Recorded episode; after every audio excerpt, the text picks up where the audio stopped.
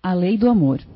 O amor é o sentimento que, acima de tudo, resume de forma completa a doutrina de Jesus. E os sentimentos são os instintos que se elevam de acordo com o progresso realizado. Na sua origem, o homem possui instintos. Mais avançado e corrompido, possui sensações. Mais instruído e purificado, possui sentimentos. No ponto mais delicado e evoluído dos seus sentimentos surge o amor. Não o amor no sentido vulgar da palavra, mas sim o sol interior que condensa e reúne em seu foco ardente todos os anseios e todas as sublimes revelações. A lei do amor substitui o individualismo pela integração das criaturas e acaba com as misérias sociais. Feliz daquele que, no decorrer de sua vida, ama amplamente seus irmãos em sofrimento. Feliz daquele que ama, pois não conhece nem a angústia da alma, nem a do corpo. Seus pés são leves e vive como se estivesse transportado fora de si mesmo. Tudo bem? Bem-vindos. Agir, melhor opção, reclamar não. Parece aquelas palestras de alcance sucesso financeiro, fique rico em cinco passos, né? É pouco provável que você saia daqui e feche um contrato milionário amanhã, mas caso aconteça, não esqueça da né, comunidade do coração. É engraçado, tem gente que ainda é, é comum ainda nos dias de hoje a gente confundir é, o espiritismo, né, como é, com outras percepções da vida, com é, algumas crenças ou, ou religiões que é, traga o seu amor em cinco dias, né? É, abre caminho, coisas assim. E quando, na verdade, o, o, propósito grande do Espiritismo é nos aproximar da, da moral do Cristo, né? Nos aproximar em, em vibração, em, em, em, moralidade, em conduta, em percepção da vida, né? Ok? Então vamos lá. Se a gente for pegar, vamos voltar aí alguns, uns milhares de anos no passado aí talvez um pouco mais longe, é, a gente aprendeu que procurar uma caverna melhor era bom, né? Com menos carnívoros, com mais herbívoros por perto, né? Mais frutinhas, mais coisas. É, que aquilo nos ajudava o quê? Né? A sobreviver, a condições melhores de continuidade da nossa espécie e aí por diante. Aprendemos que aprimorando uma lança nos ajudava né? na caça, Certas peles eram melhores do que as outras para nos proteger no inverno. Aprendemos a aprimorar passo a passo as coisas que foram seguindo conforme o nosso progresso, né? Melhoramento da agricultura, melhoramento da, das ferramentas, dos materiais que usamos, uma carroça mais confortável, né? Vamos indo. Quem sabe mais tarde é, acomodações melhores, condições de saúde melhores, sabendo que determinadas condutas nos levam a uma longevidade melhor, né? menos doenças. Aprendemos a. O céu é o limite, né? Há coisas que fomos galgando. Então, se nós pararmos para pensar, é, não estar plenamente contente, satisfeito com as coisas com as quais manipulamos, que nos rodeiam, faz parte do nosso processo evolutivo certo? Eu achar que essa bancada poderia ser de outro jeito, assim, assado, mais alto. Por quê? Porque é o processo que nós aprendemos, está tá na nossa natureza. A continuidade da espécie, a evolução da espécie, o nosso melhoramento, o nosso aprimoramento. Buscar sempre coisas melhores e, de certa forma, uma pequena insatisfação com aquilo que temos ao nosso alcance. Sempre pensando, eu posso fazer melhor. Eu posso me melhorar, eu posso melhorar as coisas à minha volta. Isso é um processo de insatisfação natural. O que não é natural é uma, insatisfação com tudo à nossa volta. Uma insatisfação com tudo e qualquer coisa permanentemente. Aí isso já passa a ser o que? Um desequilíbrio. Né? Quando a gente chega a um ponto em que as, nada nos satisfaz e tudo parece estar errado. Então que nós saímos do eixo evolutivo e partimos para eixos de desequilíbrio. Se formos buscar é, a ótica de Platão, né, pai da filosofia, teremos que é, o desejo é uma mola que nos impulsiona. Né? A nossa grande paixão são nossos desejos, aquilo que não temos. Eu vejo. Um, passou aqui um carro aqui na frente agora. Pode ser um objeto de desejo meu. Eu vou desejar muito aquilo para galgar, para alcançar, para ser feliz, porque eu acabei de depositar um sentimento de felicidade naquele objeto. No momento em que eu conquisto ele, esse desejo entra em declínio, né, vai decaindo até que chega um ponto que aquilo não me satisfaz e um novo desejo toma o lugar dele. Isso também, isso é um sentimento do processo evolutivo nosso, de conquistas. Né? São paixões, são coisas que movimentam o nosso instinto primário. Mas não podemos parar de pensar, não, não podemos fugir ao conceito da condição atual que nos encontramos, no estágio evolutivo em que nos encontramos. Somos dotados de raciocínio contínuo, de grande grau de percepção de, de, de valores, de sentimentos, de, de, da lógica das coisas. O nosso raciocínio evoluiu horrores se formos voltar em alguns milhares de anos. Tudo que já temos hoje ao nosso alcance e a nossa capacidade de percepção. Tudo que nos é ofertado para que nos aprimoremos e deixemos um pouco de lado esses instintos primários, esses instintos animalescos que nos, nos ainda governam de forma tão intensa. Eu tenho condições de perceber e raciocinar se isso que eu vou fazer agora é certo ou errado, e não apenas instintivo, não apenas uma reação. Eu preciso necessariamente devolver a agressão ao outro indivíduo, eu não posso solucionar de outra forma, ao invés de diretamente partir para a briga, com a, o combate direto com aquele indivíduo, quando somos instintos primários de sobrevivência falando. Esse, esse, essa percepção, ela nos permite o quê? entender um pouco do conceito do que é esse amor que o Cristo veio nos trazer mais tarde, muito tempo depois de Platão. Platão nos deixou uma paixão, que é a paixão da, das coisas aqui, pueris, aquilo que fica. Cristo vem nos suerguer a uma, a uma percepção, a um conceito de amor, de paixão pelas coisas, que vai muito além a tudo que passa, a tudo que o tempo consome.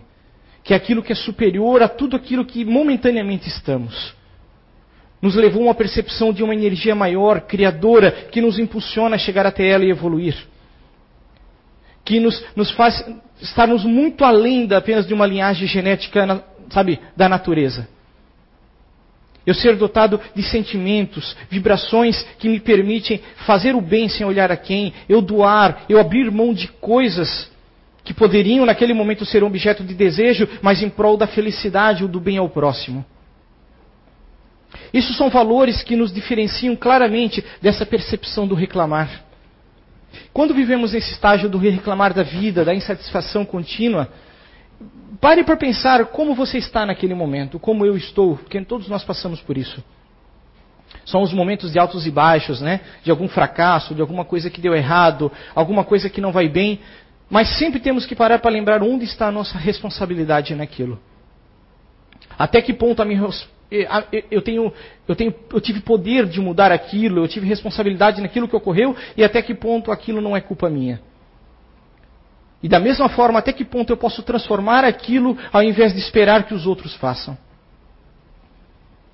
Coisas muito simples, vamos, vamos buscar um exemplo. É, eu sou pai, muitos de vocês devem ser pai, mãe. Meu filho chega com uma nota baixa. Eu reclamo, brigo com ele, demonstro satisfação, sabe, dou um castigo. Mas quanto tempo eu dediquei a realmente a estudar com ele, a estar presente com ele quando ele precisou aprender aquilo que ele não compreendeu? Onde estava o meu esforço naquele momento? É muito fácil mais tarde eu dizer que meu filho não presta, que meu filho é uma coisa ruim, que faz coisas ruins lá fora, que ele é um, um desordeiro, isso ou aquilo. Mas qual foi a minha participação real no progresso, na educação dessa criança? Até que ponto eu era um pai e uma mãe que simplesmente comandava, ordenava as coisas e buscava constantemente os meus desejos pessoais, a minha felicidade momentânea e aquilo que é a minha visão de, de prazer na vida? Até que ponto eu soube abrir mão de muitas coisas e seguir esse amor do Cristo esse amor que ela está na leitura, esse amor que, que é você doar-se, você ofertar algo que você não sabe se aquilo vai retornar para você em forma de, de prazer ou felicidade, mas que você sente prazer quando está fazendo, porque você sabe que é o certo. Nesses momentos a gente não tem tempo para ficar reclamando, quando a gente está incutido dessa, dessa vibração e dessa energia. Nesses momentos, essas questões de que o que os outros vão pensar, ou, ou o que, que eu vou precisar amanhã, como é que está minha conta bancária, se você está incutido desse amor, de uma vibração intensa, de auxiliar alguém que você ama muito, que você quer muito, isso tudo some. O, até o cansaço some, você pode trabalhar mais, a gente vai se esforçar mais. Amanhã eu vou estar quebrado, mas eu vou levantar, eu vou para o trabalho porque eu preciso trazer coisas para ajudar essa pessoa que precisa de mim. Percebem como, como tudo pode mudar com uma, com uma pequena mudança de ótica, de sentimento? Como uma vibração pode se transformar quando a gente pensa certo, quando a gente vibra certo? Essas palestras que a gente vai ver, que a gente brincou no começo, tem tantas por aí de positivismo, né, alcance suas metas, fazem parte dessa sociedade platônica né, que a gente vive, de que você tem que conquistar coisas, você tem que demonstrar coisas, você tem que ter aparências, né, você tem que ter sucesso, dinheiro, um carro novo, uma casa bonita, e a felicidade está lá, está lá, está lá, está lá, não sei onde, mas ela está lá. Né? Você vai, você vai, vai, está lá. Quando a gente desaprende passo a passo, dia a dia, que a felicidade está aqui. A cada minuto, a cada segundo. Adianta eu dedicar 10, 20, 30 anos, 40, 50 a conquistar uma felicidade que eu não alcanço nunca, que eu nunca vejo e esqueço do tempo passando. As pessoas à minha volta passando, as oportunidades na vida passando. Eu, estou, eu, eu, eu, ponho metas e objetivos e só sigo aquilo. E nunca percebo que aquele caminho talvez não esteja certo, porque eu estou tão freneticamente envolvido com isso. E hoje não nos falta isso nos dias de hoje, né? Nós estamos imersos, a nossa sociedade de hoje ela é platônica. Ela é, nessa, é desse desejo, paixão de consumo. Você liga a TV, você sai de casa, olha para um outdoor, você anda na rua, você liga o computador, tudo que você acessa, a revista que você abre é a necessidade da conquista. Né? E você precisa de mais e mais. Ou é a conquista monetária, ou, ou, ou, quem sabe o final de semana, onde você vai curtir uma baladinha, alguma coisa, e depois vem a terrível segunda-feira, né? Porque é o dia mais longo do ano, um brinco, né? E, e a gente tem que viver dessa forma quando a gente deveria estar intrinsecamente pensando: poxa, quem eu sou, o que eu estou fazendo diariamente nesse mundo? Vamos fugir um pouco desse calendário e lembrar: todo dia é um grande dia, talvez seja meu último. Quem garante que vai, eu vou chegar na sexta-feira? E se eu soubesse que essa segunda-feira é meu último dia? Como eu faria, como eu agiria, como eu viria as coisas? Eu ia dedicar minha segunda-feira inteira a ficar reclamando, ou eu ia correr atrás de coisas que eu não realizei, que eu deixei para trás, pessoas que eu deixei de, de trocar uma palavra amiga, um último, sabe, uma última despedida? é claro, é, é, é manjado carpe diem, né? mas numa visão, numa visão, uma visão religiosa, numa visão, sabe, superior. Viver bem o dia de hoje, mas com a moral do Cristo. Com a percepção de que tudo é importante, cada ato que temos, cada coisa que pensamos, pensamento é o ato em ficção, ele vai se realizar vibratoriamente, ele vai lhe perseguir. Deixar de ser pessimista, pessimista, pessimista. Não, não faz isso aí que você não vai dar certo, cara. Ixi, eu já vi outro cara lá, ele quebrou a cara, nem te mete nisso. Eu não sei direito no que, que ele está se metendo, mas eu, eu, já relacionei com algo que eu vi uma vez, e meu medo, às vezes, né, meu ego de que ele dê certo, eu já corto ele antes mesmo, que ele não faça aquilo. Nós somos negativos e negativamos os outros. Sabe, a gente anda espalhando aquela, aquela coisa cinza por onde passa. Às vezes estamos assim, tem pessoas que vivem muito tempo assim.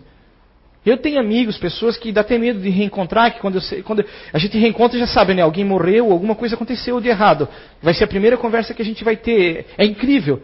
Passam-se anos, você encontra aquela pessoa, é difícil você estabelecer uma conversa positiva, porque sempre o primeiro instinto daquela pessoa é, a, é sabe? Meu, tu viu aquilo ali que aconteceu ontem, né? É, é, é página policial, né? E a gente, a gente não, querendo criticar essa pessoa, mas é, é, um dia ela vai perceber quanto tempo ela perdeu naquela vibração, na, sabe, naquele método, quantas pessoas ela, essa pessoa afastou de si com esse modo de ser. Quantas oportunidades ela abriu mão, ela deixou, deixaram de surgir na vida dela por esse modo de ser grandes paixões, grandes amizades, grandes empregos, grandes coisas, porque você tem que pensar, mesmo que ele diga assim, ah, eu não sou materialista, mas você entrou num ambiente de trabalho, você tem que pensar de forma produtiva, de forma positiva, que as coisas vão dar certo. Nós vamos usar a matéria enquanto estivermos aqui, então façamos bom uso e, e, e produzamos bem as coisas à, nossa volta, aquilo que depender da gente. Ser proativo, ser propositivo. Cada minuto que a gente perde reclamando, quantos outros vão custar para a gente consertar aquilo que a gente perdeu? Podem custar, né, necessariamente. Mas é, se o universo, se a gente for pensar, ele é matemático. Sabe, uma hora a gente tem que reequilibrar tudo que desequilibrou. Sabe, a conta não fecha, a gente tem que, tem que reequilibrar as coisas. Então, para que dedicar tanto tempo, tanta energia, tanto empenho em talvez em coisas que não valham a pena? Há uma diferença entre ser negativo e ser crítico. É claro, evidentemente. Nós vemos algo errado, nós temos que levantar que aquilo está errado, temos que buscar que seja consertado. Isso é ser crítico, é a percepção clara da vida. É muito diferente de ser negativo, destrutivo e reclamão de estar insatisfeito com tudo e qualquer coisa o tempo todo. Eu vejo uma pessoa cometer um erro, se estiver ao meu alcance ajudar aquela pessoa ou impulsioná-la a corrigir aquele erro, faz parte do processo evolutivo. Agora, eu simplesmente criticar aquela pessoa pelas costas e esperar que as coisas não deem nada é diferente. Fazer parte do progresso, tentar ajudar as coisas a melhorarem, a progredirem. Tal é a lei. Estamos condenados a agir nesse mundo e não, não adianta, a gente vai, vai sempre estar condenado. Começa desde lá do núcleo, né? lá, lá, nas suas células, tudo tem que estar em movimento sempre. Tudo está produzindo, está produzindo, criando e recriando constantemente. Do micro ao macrocosmo, há um princípio, há um padrão no universo. E quanto mais fácil a gente perceber isso, a gente entrar nesse mecanismo, nessa engrenagem, mais fácil as coisas se tornam. Eu posso ficar aqui dando soco numa pedra, dando soco, soco, ou eu posso desenvolver um martelo, vir aqui pá, e quebro ela facilmente. Entende? Eu posso ficar reclamando que essa pedra não sai daqui, não sai daqui, mas quando eu tenho a capacidade de tirá-la daqui. Momentaneamente, constantemente a vida nos cobra, ela nos bota coisas no caminho que vão desafiar. E quando a gente supera um desafio, um desafio maior vai vir amanhã. Não acho que acabou. Nunca cessa. Nunca cessa. Sempre virão desafios maiores conforme a gente estiver preparado. Para nós ou para alguém que a gente ama e que a gente vai ter que direto ou indiretamente passar por aquilo. A dor vai nos visitar, volta e meia, vai visitar, é inevitável. Ela pertence a esse plano dimensional, ela está aqui, organismos, né? Sofrimento, sensações, assim como as sensações de prazer, né? Percebam, tudo matematicamente. A dor é o prazer. A balança ela sempre vai buscar o equilíbrio. O tempo que nos dedicamos freneticamente a prazer, prazer, prazer, prazer, a gente está desequilibrando a balança. Eu tenho que estar tendo prazer o tempo todo, o tempo todo, o tempo todo. Uma hora a balança ela vai cobrar isso de você, seja de forma é, física, seja de forma emocional. As coisas vão tentar se realinhar, seja agora, seja daqui 200 anos, não importa. Sabe, a balança ela segue além desse, desse, dessa vida, dessa passagem curta aqui. Pode parecer agora que tudo está pendendo para você, mas mais cedo ou mais tarde, a sua consciência ela sabe disso. Você vai ser cobrado por aquilo. O desequilíbrio, a dor, tudo que causamos conscientemente, teremos que reparar conscientemente. Eu sei que eu estou errado, mas eu insisto e continuo fazendo aquilo. Eu boto no meu organismo os materiais, coisas que eu sei que fazem mal a ele. Sabe? Eu continuo jogando para dentro, sabe? Esses elementos que vão destruir meu corpo, mas eu continuo fazendo. Uma hora isso vai resultar numa talvez uma dor grande, num grande sofrimento, num grande abalo emocional ou tudo junto. A gente tem que estar sempre consciente e, e, e todos nós temos isso. Todos somos dotados de consciência do menor ao maior grau de lucidez, desde uma pessoa que tem uma deficiência né, cerebral, que lhe impeça a ter ideias, um, é, é, relacionamentos como nós temos, há ali frações, há lapsos da luz de, nele que sempre vão levá-lo, sabe, aquilo que ele necessita nessa vida, nessa experiência aqui. Tenhamos consciência disso. Não menosprezemos as leis da vida, a grandiosidade do universo. O Espiritismo vem para nos lembrar isso. Tudo é tão grandioso, é tão belo, a gente não pode nunca esquecer. Por maior que o problema surja no nosso dia, na nossa vida, uma coisa grandiosa que a gente talvez não tenha controle, amanhã sempre o sol vai brilhar de novo, gente. Por maior que uma coisa seja, aguente firme, amanhã é outro dia e, e, muitas vezes, muitas, muitas, muitas, no dia seguinte aquele problema diminuiu pela metade ou sumiu. Muitas vezes. Talvez alguns dias, um prazo um pouco maior. Mas a gente tem a capacidade se aquilo veio até a gente. Sabe, não desanimar, não perder a capacidade. Nós somos testados. Até que ponto vai a tua força? Quando a gente vai para uma escola, lembra, o professor vem, ele dá matéria, a gente estuda, aprende, aprende, aprende, uma hora vem a prova. E não é prova com consulta, né? Que nem muitos dão. Não, a prova vem ali, a gente tem que, tem que mostrar que está pronto para ela. Se não tiver, beleza, a gente volta, vem tudo de novo, uma hora outra prova volta. A vida é assim. Ter, ter essa sensação é, é, é, importante. Saber que, poxa, talvez, talvez isso que, que eu esteja fazendo, que eu esteja empreendendo, não vá dar certo. Talvez, talvez mesmo dê errado. Mas eu tenho também ter a lucidez de perceber quando eu estou indo para um caminho errado, trocar de mão. Sabe? Não, é só meu ego, eu insisto, insisto nisso. Talvez você saiba que está errado e você insiste em continuar errado. Seja, seja num, tanto em, em empreendimento financeiro, seja um relacionamento amoroso, uma conduta com outras pessoas, sabe, com, com, com, a, com a sociedade na qual você vive. A sociedade ela, ela forma uma, sabe, uma, uma cadeia mental que nos, nos influencia muito, evidentemente. E hoje a gente vê tanto, tanta questão da corrupção, que a gente fala tanto nisso. Pare para pensar quais são as nossas vibrações mentais quando a gente também se alinha com, esse, com essas ideias. Até que ponto nós resistimos a tais ideias, até que ponto nós podemos ser coniventes. Esse sentimento de que momentaneamente aquilo é melhor para mim, aquilo vai ser bom para mim ou para minha família, com a justificativa de ser bom para minhas pessoas, e eu entro nessa mesma vibração. Devemos, devemos buscar ser mais fortes do que essa egrégora que vivemos. Sabe, esse sentimento de que primeiro eu, primeiro eu, primeiro eu. Isso está muito intenso no momento, assim, com muitas, muitas e muitas pessoas. Sair dessa vibração do primeiro eu. Isso é difícil. Isso é um processo que pode levar muitas vidas, né? Mas a gente tem que estar constantemente lutando com isso. Sabe, é, até que ponto eu e até que ponto nós. Até que ponto eu faço parte disso? Até que ponto eu, eu, eu participo para transformar isso, para que seja diferente? Para que aquela pessoa lá do outro lado possa ser beneficiada com uma coisa boa, com um ato que eu vou fazer aqui hoje, talvez daqui a alguns anos. Efeito borboleta, né? Nós, nós, nós, influenciamos o universo, o mundo, as pessoas à nossa volta. Às vezes, uma pessoa aqui que eu influenciei com uma palavra boa, que eu impulsionei a fazer uma coisa boa, ela pode vir ajudar a tantas pessoas, a tantas pessoas no futuro. Uma criança que eu peguei e, e eu impulsionei ela na conduta do bem, a, sair, a, a não aceitar o erro, a não, não acreditar que o, o, mais fácil é o melhor. Acreditar que se ela estudar, se ela, se ela se empreender, se ela seguir adiante, ela pode ser uma grande pessoa. Ela pode ser muito feliz um dia.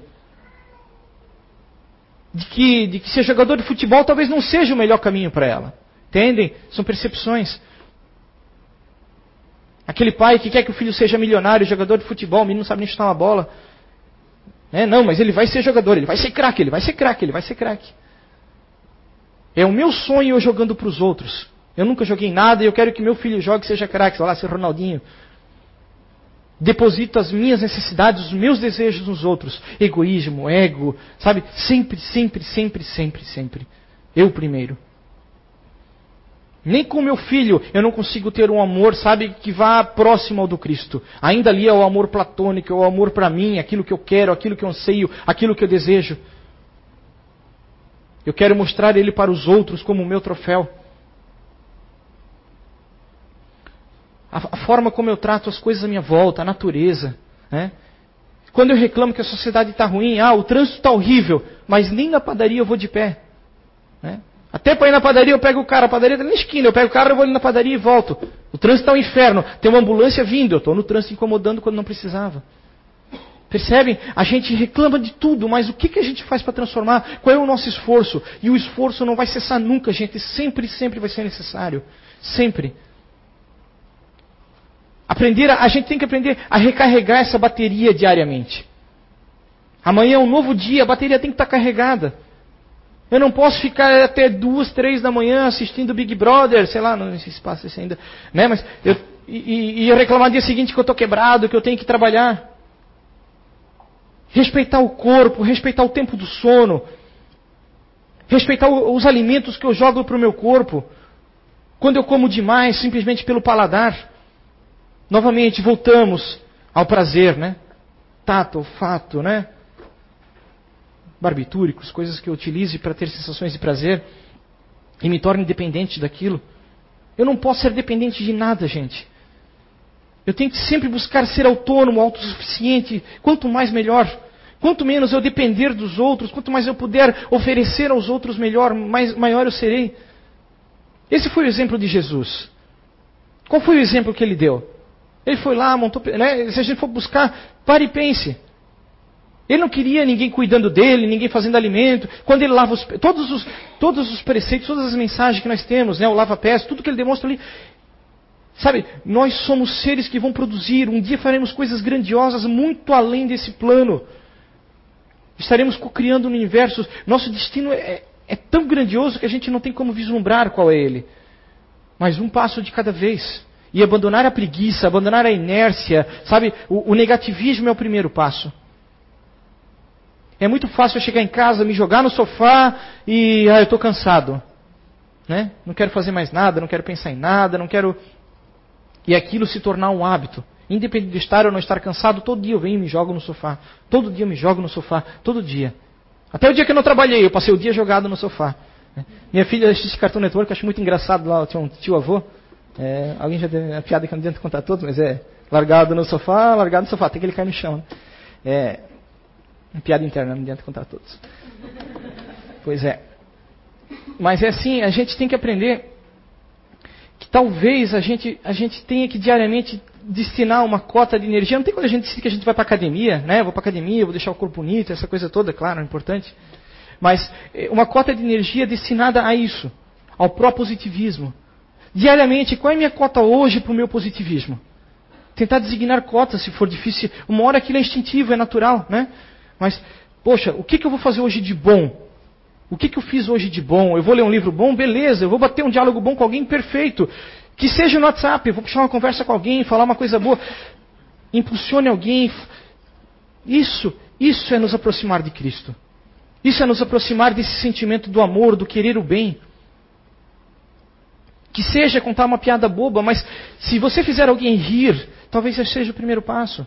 Aquela pessoa riu, ela saiu de um pensamento negativo, e aí vem o efeito cascata. Né? Eu não tenho hábito de passar do horário, mas eu vou contar uma historinha rapidinha que é, talvez alguns conheçam. Tem um historiador brasileiro, é, não é historiador, é um contador de histórias. É, Roberto Carlos é o nome dele, ele ganhou um prêmio nos Estados Unidos. E é uma historinha, eu, eu, não lembro da história toda, que ela é muito longa, deve durar uns 20 minutos, mas eu vou contar é, ao sabor do, da memória. Um homem reclamava muito de onde está a felicidade. Né? Que ele, tudo para ele dava errado, ele não era feliz, nada dava certo. E, e ele queria saber, né? Poxa, né? Como que eu vou alcançar a felicidade? Né? Tudo dá errado para mim, para as pessoas dá tão certo, por que para mim dá tão errado? E aí ele imagina, né? Poxa, quem pode mudar isso para mim? Vai ser Deus. E onde está Deus? Bom, Deus está além de tudo. Né? Então, se Deus está além de tudo, eu vou procurar Deus, eu vou me preparar, eu vou pegar a estrada e vou caminhar sempre. Quando a estrada acabar, uma hora eu devo chegar em Deus. E aí então ele pega a estrada, um dia decide, né, depois de muito tempo, criar confiança, ele cai na estrada e caminha. E caminha, e caminha, e caminha, e caminha. E pelo caminho ele encontra um dia uma raposa. Aí ele, a raposa está lá, fracote, caída no chão. Aí ele conversa, olá raposa, oi, tudo bem? Para onde você vai? A raposa diz, pergunta, né? Onde você vai? Ele diz, ah, eu vou buscar, vou falar com Deus. Falar com Deus é, por quê? Eu vou falar com Ele, por que, que tudo dá errado para os outros e para mim, dá certo para os outros e para mim dá tão errado? Eu não, não alcanço a felicidade, eu não, não conquisto, nada dá certo. E, e, eu quero que ele mude isso. Ele vai mudar isso para mim, tudo vai dar certo. Aí a raposa diz: Poxa, então faz favor para mim, qual? Pergunta para Deus por que, que eu estou tão fracote, tão adoecido, por que, que eu estou nessa condição e eu não consigo melhorar? Eu, eu não sei se vou, a gente vai se ver de novo, porque quando encontrar Deus vai dar tudo certo. E é pouco provável que eu volte por aqui, mas tudo bem, se, der certo um dia se me reencontrar, eu pergunto para ele. Beleza, e ele segue. O tempo passa, ele continua e um dia ele passa por uma grande árvore, uma árvore frondosa, milenar. Aí a árvore, olá, bom dia senhor. Ele, bom dia árvore. E aí a árvore pergunta, onde você vai? E repete, eu vou encontrar Deus, tudo vai dar certo para mim, Ele vai consertar minha vida, eu vou ser feliz e tudo vai ficar maravilhoso. E a árvore diz: Poxa, se você vai fazer isso, por favor, faz uma coisa para mim. O que? Nossa, eu, eu, eu, tenho dores muito grandes, eu tenho uma grande dificuldade de, de, de desenvolvimento, minhas raízes estão machucadas e, e, e eu, eu, estou, eu sinto que eu estou enfraquecendo, eu posso vir, vir até a, a, a morrer. Se pode perguntar para Deus o que está acontecendo comigo, para Ele me ajudar também. Pois é, árvore, eu até pergunto, mas é pouco provável que a gente se reencontre, porque tudo vai dar certo para mim quando eu encontrar ele, eu vou ser feliz. Beleza. E ele segue. Aí ele passa mais à frente por uma casa, depois de muito tempo, né? E encontra uma moça muito bela, sentada, muito triste, chorando. E ele, moça, o que aconteceu? Ah, eu estou muito triste, a minha vida está muito ruim, nada dá certo para mim. Poxa, que coincidência, para mim também tudo está errado, nada dá certo, eu sou muito infeliz. E onde você vai? Eu vou falar com Deus, vou pedir para ele mudar isso para mim. Ah, você não pode pedir para ele fazer isso para mim também? Eu não sei, eu vivo em tristeza, a minha vida é muito triste. Você faz isso? Perfeito, eu até pergunto, mas se a gente se reencontrar, porque é pouco provável que eu não volto por esse caminho, eu acho, eu vou ser feliz para sempre. Não, tudo bem. E ele segue, segue, segue, segue. Então, gente, né, como é um conto, uma hora ele chega ao fim da rua, acaba, e ele chega no local, encontra uma casinha no fim do tudo, e ele entra e lá há um senhor ao fundo.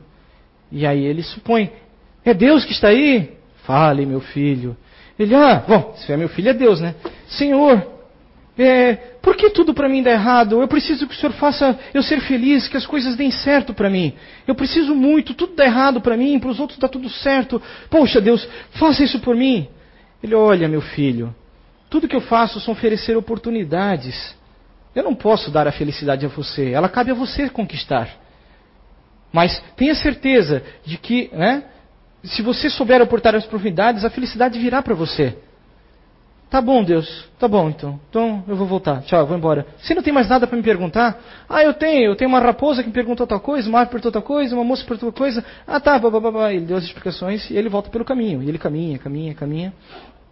Quando está voltando, ele encontra a moça primeiramente, né? Depois de muito tempo. Aí a moça, ele olha, oi, tudo bem? Oi, você voltou? Oi, e aí você encontrou Deus? Sim, sim, sim, eu estou a caminho de encontrar minha felicidade agora. Deus disse que as oportunidades vão estar lá e que eu tenho que ir para lá atrás delas. Poxa, e o que, que ele disse para mim? Para você? Ah, tá, ele disse o seguinte: que a sua felicidade está num homem que vai passar por você, que vocês vão ser muito felizes, que vocês vão casar, ter muitos filhos e vai dar tudo certo, gente. Você vai ser uma vida maravilhosa. Você só tem que convidar ele para entrar e tomar um suco. Ah, tá bom então. Você quer tomar um suco? Não, não dá, eu estou atrasado, eu tenho que voltar para encontrar minha felicidade. Mas não esquece, quando passar o cara, você convida para entrar ele. Tá bom, e continua voltando. Aí ele passa mais tarde pela árvore. Aí a árvore, né, mesma coisa. Oi, como vai? Papapá, papapá e tal.